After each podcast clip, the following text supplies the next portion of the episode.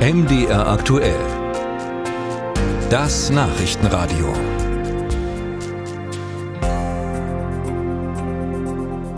Wissen Sie, wann bei den schweizerischen Bahnen zum letzten Mal gestreikt wurde?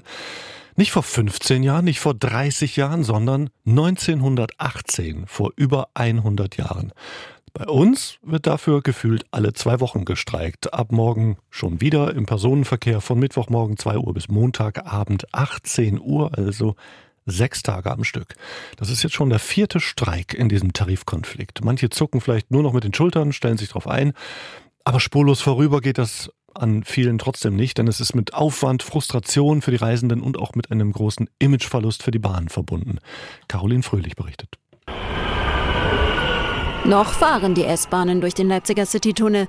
Ab morgen gilt für die kommenden fünf Tage wieder einmal Notfallplan aufgrund von Streik.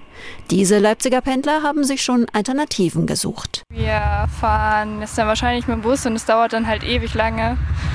Deswegen ist es schon nervig. Ja, ich gehe dann ins Homeoffice und ich finde es richtig, was sie machen. Ja, ich bin betroffen, aber ich habe ein Auto und kann dann mit dem Auto fahren stattdessen. Viele, die kein Auto haben, mieten sich eins. Das kennt Tobias Ziesig, Geschäftsführer von Europcar, bereits von den vorherigen Streiks. Es gibt mehr Neubuchungen und vor allen Dingen auch Neubuchungen gerade an den großen Verkehrsknotenpunkten. Deshalb gehen wir davon aus, dass wir dann auch relativ schnell ausgebucht sein werden. Aber man muss natürlich sich vorstellen, dass wir plötzlich eine absolute Umschichtung der Nachfrage haben, zum Beispiel weniger vielleicht an unseren Flughäfen, aber mehr in den Downtown-Geschäften, mehr an den Hauptbahnhöfen. Das heißt, wir müssen Fahrzeuge sehr schnell, sehr kurzfristig in den nächsten 24, 48 Stunden bewegen. Auch Verkehrsunternehmen wie Flixbus verzeichnen eine deutlich höhere Nachfrage, erzählt Pressesprecherin Isabella Domke. Aktuell sind noch ausreichend Tickets verfügbar. Sofern notwendig, versuchen wir aber natürlich in enger Zusammenarbeit auch mit unseren Buspartnern zusätzliche Busse einzusetzen, wo es eben geht. Und wer kann, bleibt eben zu Hause.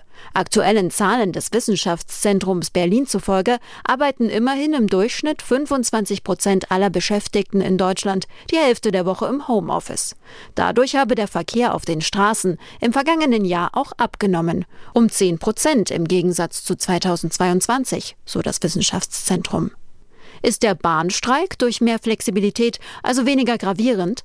Nein, sagt Verkehrsforscher Andreas Knie vom Wissenschaftszentrum Berlin. Kurzfristig ist der Großteil der Menschen in der Lage, tatsächlich Ausweichmöglichkeiten zu finden. Aber ich weise schon darauf hin, mittel- und langfristig ist das ganz schlimm, weil wir gerade sehr viele Menschen haben, die gerade dabei sind, sozusagen zu überlegen, wie klimafreundlich kann ich unterwegs sein?